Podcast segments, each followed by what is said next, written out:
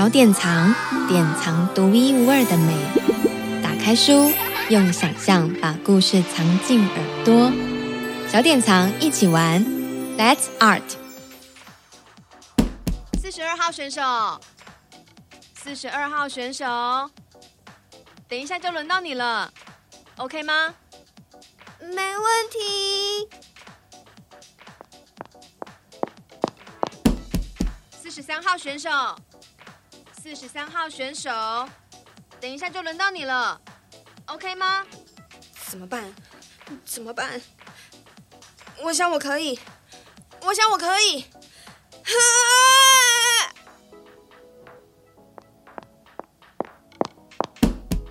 四十四号选手，四十四号选手，等一下就轮到你了，OK 吗？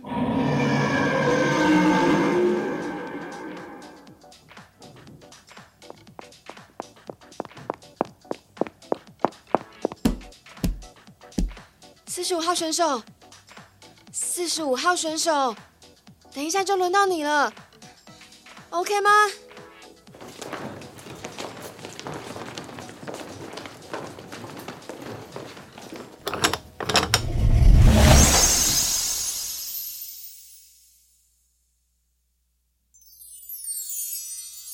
蝴蝶先生选美大赛。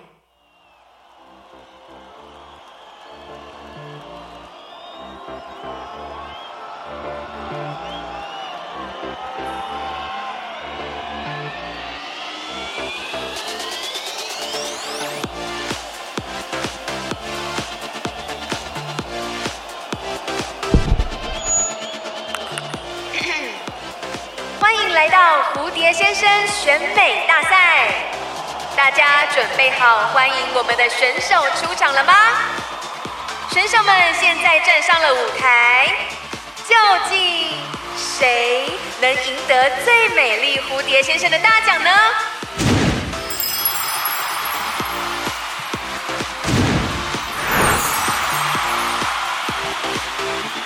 你心中已经有人选了吗？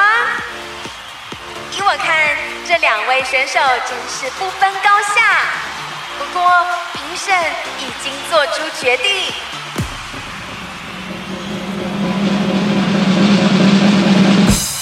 不要浪费时间了。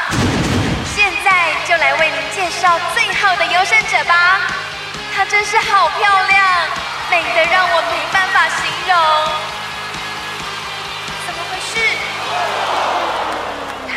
膀掉到地上了，竟然是纸做的。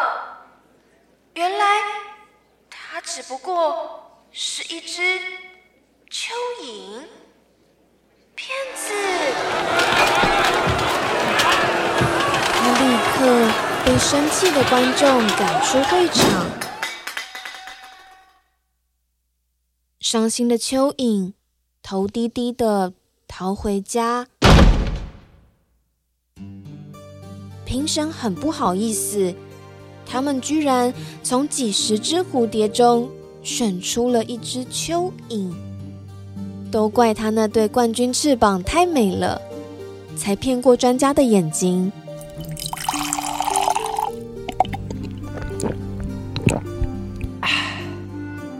他确实不符合参赛的资格，但他会当选也是有道理的。他天生是蚯蚓，而不是蝴蝶，难道这是他的错吗？听到这里，大家变得没有那么严厉了，反而后悔赶走了那只可怜的蚯蚓。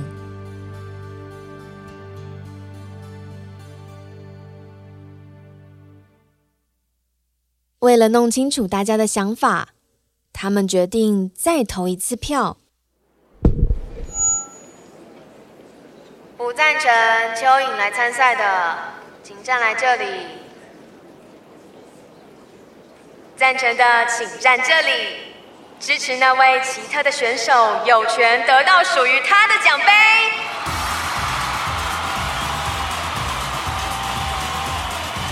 消息很快传了出去，蜈蚣赶来报告消息，蚯蚓急忙钻出地面，它出现在聚光灯下，接受观众拍动翅膀欢迎。披上翅膀的它，一步一步的走上颁奖台最高的地方。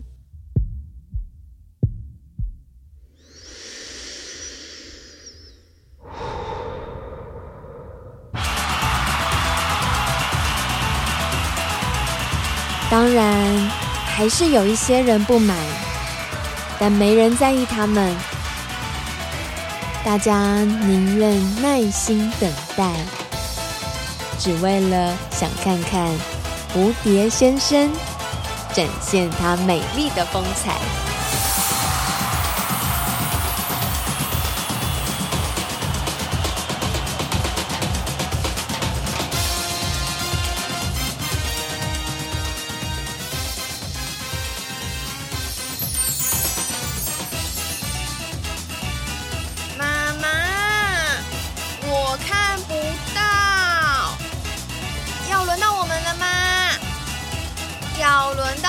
了吗？快了，快了！哇，蝴蝶先生为他画的翅膀也好漂亮哦！我也要看，抱我，妈妈抱我！哇，真的好漂亮！我也想要像蝴蝶先生那样。蝴蝶先生选美大赛，爱丽丝梅黛尼尔在选美大赛现场画下的图文，殷丽君在看选美大赛转播时进行了翻译，小典藏获得蝴蝶先生第一手访谈后才做的出版。小典藏，典藏独一无二的美。打开书，用想象把故事藏进耳朵。小典藏，一起玩，Let's Art。